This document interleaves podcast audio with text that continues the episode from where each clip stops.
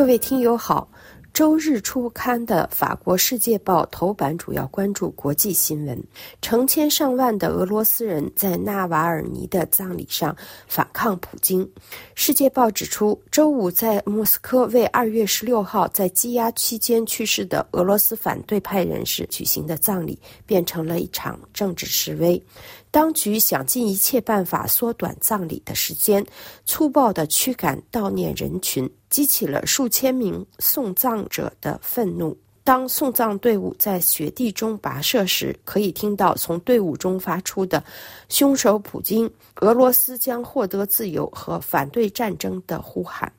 在加利福尼亚，麻烦制造者罗伯特·肯尼迪寻求自由主义者的支持，是《世界报》国际版面关注的另一个主题。这位在2023年10月离开民主党的肯尼迪总统的侄子，以独立候选人的身份参加美国总统大选。作为一名反资本主义和反体制的人士，他正在走遍全国寻求政治支持。在地缘政治版面。《世界报》关注国际法院的幕后工作，长篇报道详尽解密自1947年以来，位于荷兰海牙的国际法院要对世界上发生的事情，无论是冲突还是对地球至关重要的问题，做出裁决。《经济学人》中文版停办是《世界报》网站在经济和媒体栏目发表的文章，指出由于经济和政治原因，在推出九年后，这本英国商业杂志将自己的中文版 APP 关闭。《经济学人》是在二月二十八日宣布这一消息的，它的中文应用程序《经济学人全球商业评论》将在五月三十一号停刊。这一中文 APP 是在二零一五年推出的，将杂志中可能引起当地读者兴趣的精选文章翻译成中文。文章指出，由于避开了有关中国的敏感话题，这款仅限订户使用的应用程序成功的躲过了审查制度，因为在中国，从谷歌、脸书到报纸，大多数外国网站都被禁止访问。其他提供中文版的西方媒体，如《纽约时报》《华尔街日报》和英国广播公司，在中国都被屏蔽。在发给读者的简短声明中，这家著名的英国杂志没有说明做出这一决定的理由，但据内部消息人士称，这一决定似乎是出于经济和政治原因。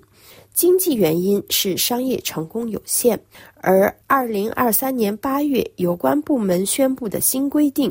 要求所有移动应用程序的创建者都需向工业和信息化部注册。此举加强了中国政府对这些应用程序的控制。工信部已经要求应用程序发行商在二零二四年三月底之前完成注册。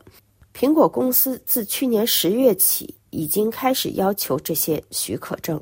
拥有微信的数字巨头腾讯公司解释说，所有中国社交网络中的简化工具小程序都将受到相同的注册规则的约束。新要求的实际应用尚不明确，但这让英国杂志的负责人感到担忧。文章认为这一决定。也可能是出于经济考虑。虽然《经济学人》的账户在微博上拥有超过两百三十万订阅者，在微信上大约有一百万订阅者，但只有几万人支付了四百八十八元的年度订阅费。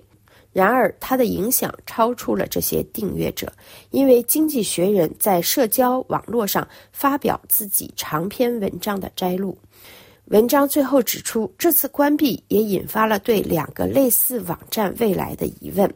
FT 中文网提供英国《金融时报》的翻译文章和中国经济学家的文章，而《哈佛商业评论》也提供普通话版本。这三家媒体多年来一直在灰色地带运营。例如，《经济学人》的应用程序在苹果的应用程序商店上有售，但在中国的应用程序商店上却找不到。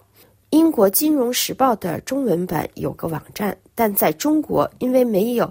规避审查的软件就无法访问。但他在微博上向两百七十万订阅者推送文章，从而促进了公众辩论。